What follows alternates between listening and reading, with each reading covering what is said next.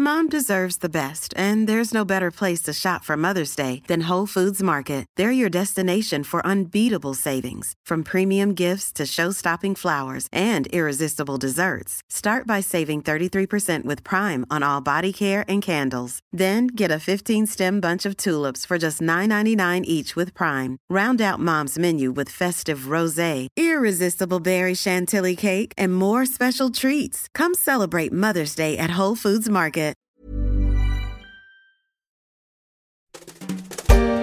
À l'Est, le danger est russe. Mercredi, Vladimir Poutine a décrété une mobilisation partielle de 300 000 réservistes et a de nouveau brandi la menace de la bombe nucléaire. Ce n'est pas du bluff, a-t-il cru bon d'ajouter. La Russie de Poutine ne cache plus être en guerre contre l'Occident.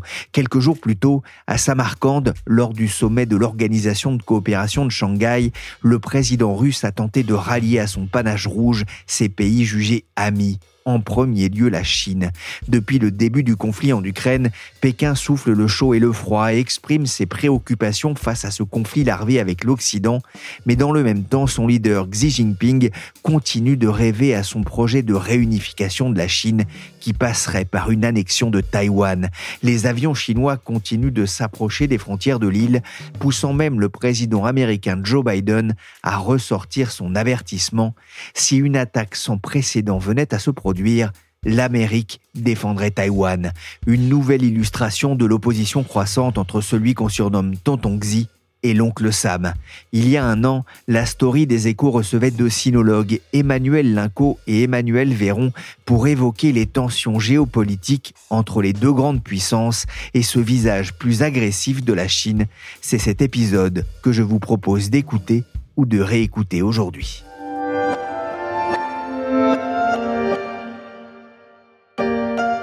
Démonstration de force conjointe inédite de la Russie et de la Chine en mer Jaune, selon les médias chinois. Les deux pays ont entamé ce dimanche des manœuvres navales militaires près des côtes chinoises sur fond de tension entre Pékin et ses voisins asiatiques. Nous sommes en 2012. Sur Euronews, on entend les marines chinoises et russes faire des ronds dans l'eau pour montrer leur force, mais aussi la conjonction de leurs intérêts contre les ambitions de l'Amérique dans la région. Une démonstration de force qui en appellera d'autres comme ici en 2018. Plus de 10 000 officiers et soldats ont participé jeudi à la plus large revue militaire navale jamais menée par la Chine. Le président chinois Xi Jinping a mené l'inspection d'une flotte navale en mer de Chine méridionale.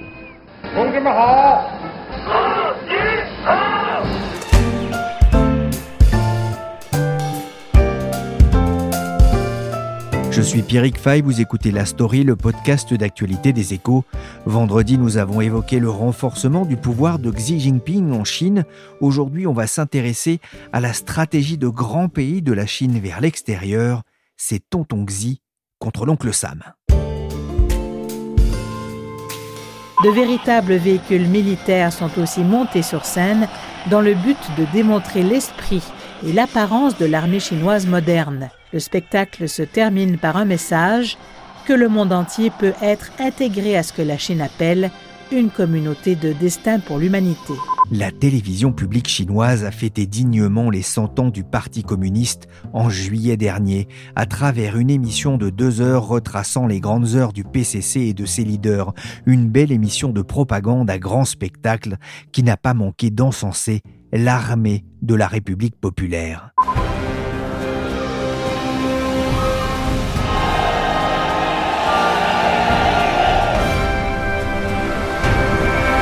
La Chine ne fait plus profil bas.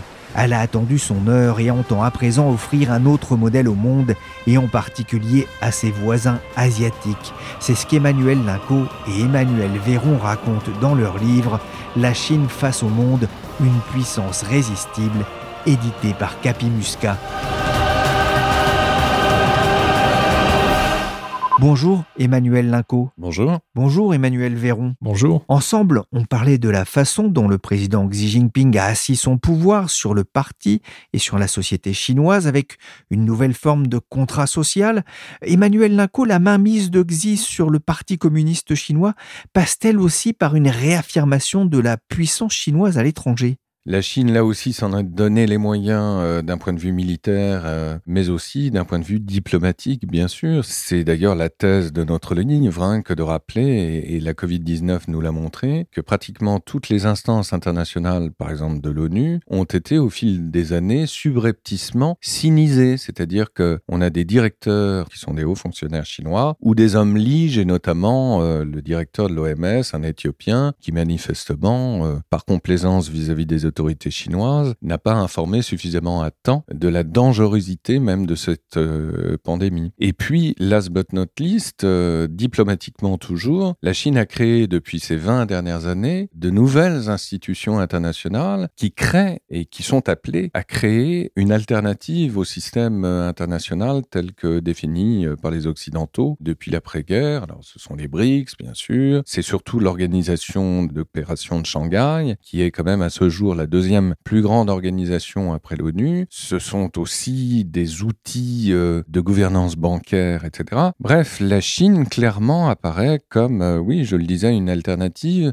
y compris pour nombre de pays du Sud. Sauf que là, il y a un couac, précisément, c'est que la Covid a été un moment révélateur, y compris dans les pays du Sud, pour dire, bon, euh, certes, euh, ce développement économique autoritaire de la Chine pourrait être un, modèle, mais en même temps, la Chine euh, n'est plus vraiment ce que l'on croyait, c'est-à-dire une puissance hégémonique et donc par la même dangereuse. La preuve par l'Inde, qui, en pleine Covid, a été à plusieurs reprises confrontée à des attaques sur sa propre frontière, notamment à la hauteur du Ladakh, sans compter évidemment euh, des réactions de pays africains qui ont découvert un autre visage beaucoup plus agressif que celui de la Chine. Et je dirais que ce déclic est aussi, bien sûr, celui de l'Occident et des États-Unis. Alors évidemment, Donald Trump n'y est pas tout à fait étranger en, accablant la Chine d'avoir été de fait à l'origine de cette euh, pandémie. il faut bien imaginer qu'aux États-Unis, la Covid-19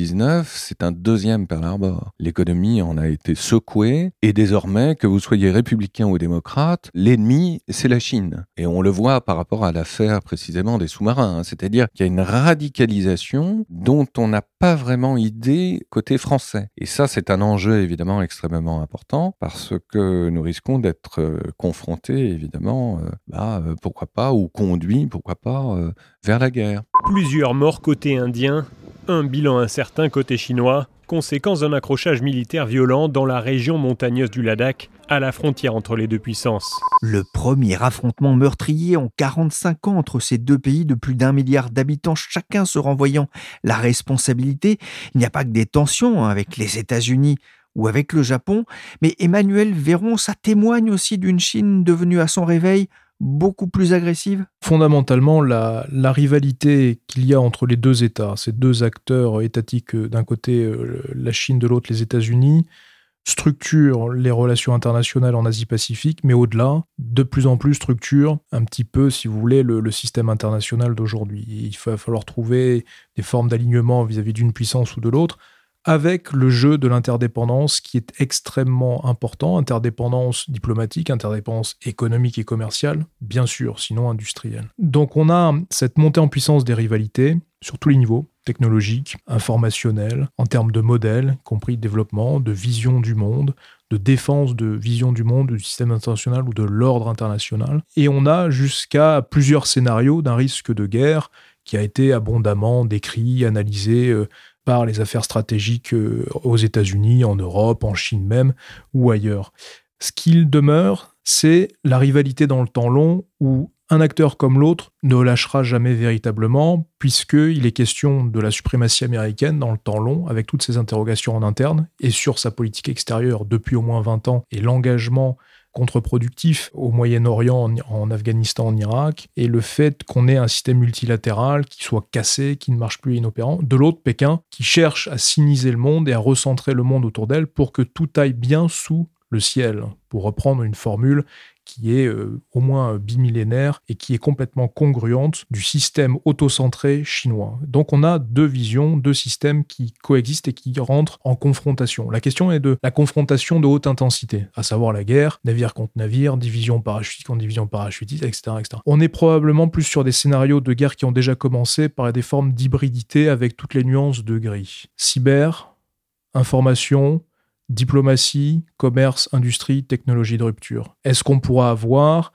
l'affrontement de navires en mer de Chine méridionale? À ce jour, je vous dis que le scénario n'est pas du tout exclu. Le nombre de navires gris, de bateaux gris qui circulent, chinois, occidentaux ou indiens, demain vietnamiens, philippins, etc., qui vont évoluer avec des marines occidentales, fait que le risque de guerre, à partir d'une connerie, à partir d'un problème de ligne rouge ou de téléphone qui ne marche pas, peut très bien éclater. Le deuxième sujet, c'est Taïwan. Si jamais on arrive sur un scénario de reprise par la force avec des guillemets ou non, de Taïwan par Pékin, avec différentes modalités tactiques et stratégiques euh, militaires. Qui va intervenir, qui va défendre Taïwan, qui va aider Taïwan, etc. à se maintenir en l'état? La question demeure. Les Américains, probablement. Jusqu'où? Les Japonais, ils ont a priori lancé des messages en ce sens il y a quelques semaines. La France, bon, on est un peu loin, on y va, on n'y va pas, etc., etc., La question de la haute intensité demeure par l'approche maritime de la Chine, mais également dans une éventualité, cette fois-ci dans le temps plus long, avec l'Inde, dans cette rivalité stratégique durable vis-à-vis -vis de l'Inde, contre le Pakistan, Maintenant, quand on regarde le niveau de la modernisation militaire chinoise, de ses budgets, de ses équipements, de l'entraînement, de la formation, etc., beaucoup d'images, beaucoup de manœuvres, beaucoup de moulinets finalement. La Chine ne connaît pas la guerre de haute intensité loin de son territoire. La culture stratégique chinoise connaît la haute intensité dans le temps long, de grandes batailles gigantesques ou dans un temps plus récent, en affrontement nationalistes et communistes. Je pense à la bataille de Huai, qui était une mobilisation de centaines de milliers d'hommes de part et d'autre d'un immense cours d'eau, la Huai, au milieu de la Chine. Donc elle connaît, elle a cette expérience-là, mais sur son propre territoire, pas dans un affrontement loin de son territoire, ni complètement à ses portes, en dehors de l'affrontement contre les Viettes entre 79 et 89. Donc la question de la haute intensité demeure, l'expérience chinoise est un vrai sujet, donc c'est inexpérience, la question de l'usage des armes, ils ne savent pas s'en servir, la question de ce qu'on appelle la MCO, maintien en condition opérationnelle, de tous ces équipements qui ont été massivement euh, construits, investis, je pense à la marine ou aux, avions de chasse, etc., ces 10 euh, ou 15 dernières années. Ça va être extrêmement coûteux. Imaginez le lancement d'un programme porte-avions pour l'entretenir, le réparer, le... c'est extrêmement coûteux une fois qu'il est utilisé, une fois qu'il est mis à l'eau. Idem pour des grands bateaux, des frégates, des destroyers, idem pour des sous-marins. Donc on est dans aligner des chiffres pour montrer qu'on a une parité stratégique avec les États-Unis, ce qui est le scope absolu, si vous voulez, en, termes de volonté. Par contre, en termes d'usage, c'est compliqué. Demeure la question du nombre et de la saturation. Et que si jamais il y a conflit de haute intensité, il y aura de la casse des deux côtés quand même. Je me pose une question, euh, notamment en repensant au pacte AUKUS entre l'Australie et les États-Unis. Est-ce que finalement les États-Unis n'ont pas fait une erreur en laissant la France et l'Europe de côté Pour ce qui concerne l'histoire des sous-marins, on a été naïf. Vous savez ce que disait De Gaulle, hein, euh, la France euh, n'a pas d'amis, elle n'a que des intérêts. On a été naïf parce que, on, le saura très certainement, quand Le Drian dit que euh, on nous a adressé un coup de poignard dans le dos, c'est bel et bien vrai, c'est-à-dire qu'on n'a pas été informé et nos services de renseignement n'ont pas fait le job pour savoir ce qui se tramait précisément dans notre dos. Ça montre par ailleurs une autre chose, c'est que ce projet indo-pacifique, euh, dans lequel, il faut bien le dire, Emmanuel Macron euh, a sauté à pieds joints en rappelant notamment euh, au mois de juillet dernier, lors de son voyage en Polynésie française, que la France y souscrivait pleinement, c'est peut-être un peu trop hâtif et imprudent parce que précisément ce projet indo-pacifique tel que le conçoivent les Britanniques, les Australiens et les Américains, euh, c'est un projet confrontationnel. Voulons-nous être embarqués dans une histoire qui en définitive n'est pas vraiment la nôtre? C'est la vraie question. Et quelque part, c'est un mal pour un bien, cette dénonciation justement du contrat extrêmement brutal de la part des Australiens, parce que cela va nous forcer, je l'espère, à recentrer bien sûr nos objectifs et à penser davantage Comme vous le savez, cette euh, dénonciation de la vente des sous-marins a eu lieu est-ce un hasard des calendriers Au moment même où l'Union européenne dévoilait sa propre stratégie Indo-Pacifique. Ça, c'est quand même assez intéressant parce que clairement, nous n'avons pas la même définition de ce projet que les Américains. Et donc justement, il faut porter dans ces régions qui par ailleurs ne nous sont pas étrangères, je veux dire, il y a une parfaite légitimité que de vouloir concevoir le fait que la région de l'océan Indien et de l'océan Pacifique se situe dans le prolongement naturel de nos intérêts, de nos objectifs. C'est notre histoire, la Polynésie française, c'est l'équivalent de la superficie de l'Union européenne. Nous n'arriverons pas seuls, nous Français, à protéger cet immense espace qui est convoité par tous et notamment par la Chine. Donc c'est un mal pour un bien, c'est-à-dire que cela va nous forcer à réagir, à redéfinir un projet qui sera sans doute moins confrontationnel.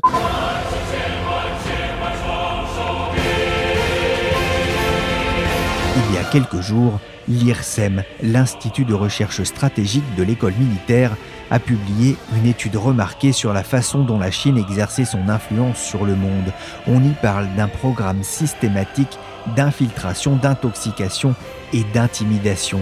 C'est la stratégie des trois guerres, guerre psychologique, guerre de l'opinion publique et guerre juridique, notamment en prenant position dans de multiples institutions internationales, du sharp power plutôt que du soft power, avec une volonté d'isoler Washington, écrivent les auteurs du livre Heureusement, il n'est pas encore question de bruit de bottes, mais Emmanuel Véron, on est déjà rentré dans une logique de confrontation et d'influence sur le monde? La Chine, malgré tout, redoute véritablement la guerre et la haute intensité parce qu'elle n'est pas à un degré suffisant d'expérimentation, d'expérience, et donc vis-à-vis des Occidentaux qui ont eux l'expérience de la haute intensité, malgré des opinions euh, qui sont assez défavorables et fatiguées, parce que ça coûte cher en vie humaine, en économie euh, matérielle pure, on est face, si vous voulez, à, deux modèles là aussi euh, humain dans la perception de, la guerre, dans la perception de l'idée de, de bruit de botte. Pour autant, il y a une frange dans le système politique chinois qui lui est assez va-t-en-guerre vis-à-vis notamment de ses approches maritimes. Je pense à Taïwan, je pense à la mer de Chine méridionale et je pense à des logiques plutôt continentales euh, en vis-à-vis de l'Inde, voire euh, d'autres sujets en direction de l'Asie du Sud-Est, quitte à avoir cette expérience de la projection, soit par la mer, soit par des postes avancés et de relais tactiques comme dans la Corne de l'Afrique avec Djibouti, etc. Je crois que ce qu'il faut regarder, c'est la complémentarité aujourd'hui en matière de bruit de botte ou pas, et cette capacité à mobiliser la Russie ponctuellement sur différents sujets. On n'en est pas encore à un affichage sur différents théâtres de troupes chinoises coopérant avec des troupes euh, russes. Je veux dire par là une division Wagner à la chinoise qui coopérait euh, et qui agirait sur le territoire africain ou je ne sais pas où. On n'en est pas encore là. Par contre, on a manifestement un degré de coopération qui est de plus en plus avancé et d'échange qui est de plus en plus avancé, y compris dans certains domaines civils. Je le répète, nous ne cherchons pas une nouvelle guerre froide ou un monde divisé en blocs. Les États-Unis sont prêts à travailler avec toute nation qui s'engage et recherche une résolution pacifique pour partager les défis, même si nous avons d'intenses désaccords dans d'autres domaines. Faut-il croire Joe Biden quand il dit qu'il ne souhaite pas une nouvelle guerre froide? On n'est plus dans la guerre froide. Ça, c'est un piège, justement, sémantique. Parce que la guerre froide, quelque part, c'était simple. C'est-à-dire que vous aviez deux mondes, et puis il n'y avait pas d'interdépendance économique. Vous n'aviez pas d'investisseurs, ou, presque euh, français qui investissaient en Union soviétique, non plus que la réciproque. L'interdépendance économique est telle qu'on est dans autre chose. Et donc, c'est important de trouver justement d'autres termes pour désigner d'autres réalités. Et euh, la preuve, c'est que lorsque les Américains et les Japonais, en pleine Covid, ont dit euh, maintenant, euh, il faut commencer le, découplage économique, donc rapatrier nos secteurs d'activité les plus stratégiques. Quand on sait, par exemple, que 80% du paracétamol dans le monde est fabriqué en Chine, ça vous laisse pantois, c'est clair. Hein C'est-à-dire, donc, on est vulnérable. Et donc, comment lutter contre cette vulnérabilité? Le découplage industriel, c'est compliqué. Le risque, si vous voulez, c'est la tension et l'écart de plus en plus grand, à mes yeux, entre les enjeux économiques d'une part et les enjeux stratégiques de l'autre. C'est ça le véritable découplage. Et quelque part, c'est pas une situation historique aussi inédite qu'on le dit. C'est-à-dire qu'en 1913, jamais il n'y eut autant d'échanges économiques entre la France, la Grande-Bretagne et l'Allemagne. Et pourtant, quelques mois plus tard, il y a eu la guerre. Et souvent, la guerre, on le sait bien, est provoquée par un tiers et généralement par un petit pays. Alors Taïwan euh, est un exemple tout à fait pertinent de ce point de vue-là euh, dans les scénarios les, pires. Bon. Donc c'est ce découplage stratégique d'une part industrielle de l'autre qui est de plus en plus euh, délicat à gérer. On le voit bien. L'Union européenne a commencé par l'Allemagne continue évidemment ses développements économiques avec la Chine et réciproquement. Ne jamais oublier que l'Union européenne est le premier partenaire économique de la Chine. Hein. Mais sur le plan stratégique, euh, on n'est plus tout à fait euh, raccord. Donc ça, c'est un véritable problème. Et pour éviter justement euh, d'aller au conflit, il faut absolument réinventer une forme de diplomatie. Et surtout d'ailleurs du côté chinois. Et on ne voit pas très bien comment cela pourrait se faire, étant donné justement cette agression l'agressivité des diplomates chinois, etc. Parce qu'à mes yeux, d'une part, la Chine ne fait pas de politique étrangère, elle fait une politique sécuritaire, et ces diplomates ne sont pas véritablement des diplomates, ce sont des idéologues. Un diplomate, lui, représente bien sûr les intérêts de son pays, mais il parle aussi la langue, dans tous les sens du terme, du pays d'accueil, et il trouve justement des codes et un langage commun qui fait en sorte que, euh, bon, on n'aille pas au conflit. Vous voyez, euh, pendant la guerre froide, précisément, il y avait toute une codification de langage, y compris bien sûr entre les militaires, pour éviter le pire. Et là, justement, il y a un vide. Il y a une lacune qui est de plus en plus dommageable. Et pour des universitaires, euh, notamment comme nous, en tout cas c'est ce que je crois profondément, il faut travailler et tabler sur le temps long précisément, c'est-à-dire bien imaginer que lorsque l'on parle de la Chine, ce n'est pas que le Parti communiste précisément, que le Parti communiste par définition sera éphémère, Xi Jinping davantage encore, et donc il faut parier sur les relations avec la Chine, hein, c'est-à-dire la Chine éternelle. C'est ça qui est important. Et de ce point de vue-là, ne jamais sous-estimer les ressources précisément d'intelligence, de résilience, de résistance même du peuple chinois. Emmanuel Véron, Emmanuel Linco, vous écrivez La Chine est prédatrice par la nature même de son régime. Elle est perçue désormais comme une puissance hégémonique dangereuse pour la stabilité du monde.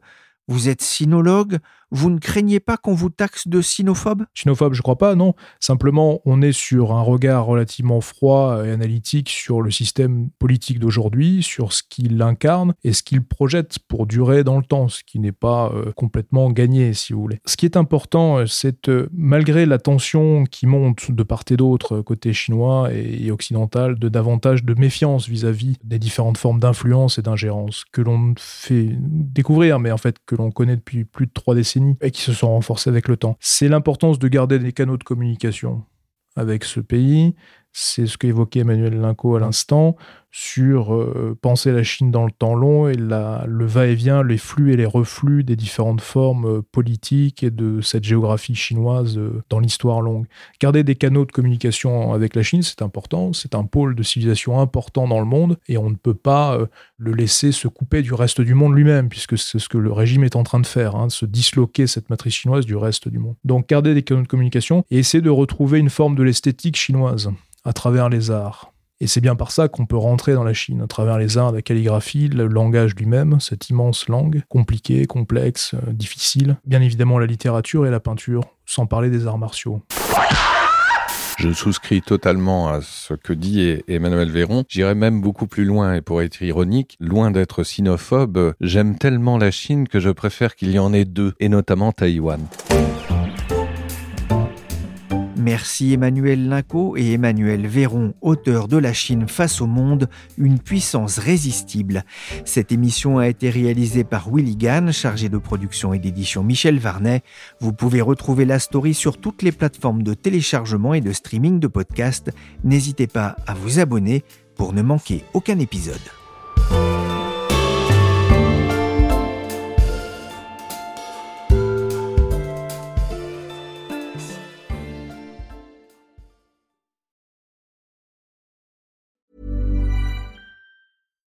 Deserves the best, and there's no better place to shop for Mother's Day than Whole Foods Market. They're your destination for unbeatable savings, from premium gifts to show-stopping flowers and irresistible desserts. Start by saving 33% with Prime on all body care and candles. Then get a 15-stem bunch of tulips for just $9.99 each with Prime. Round out Mom's menu with festive rosé, irresistible berry chantilly cake, and more special treats. Come celebrate Mother's Day at Whole Foods Market.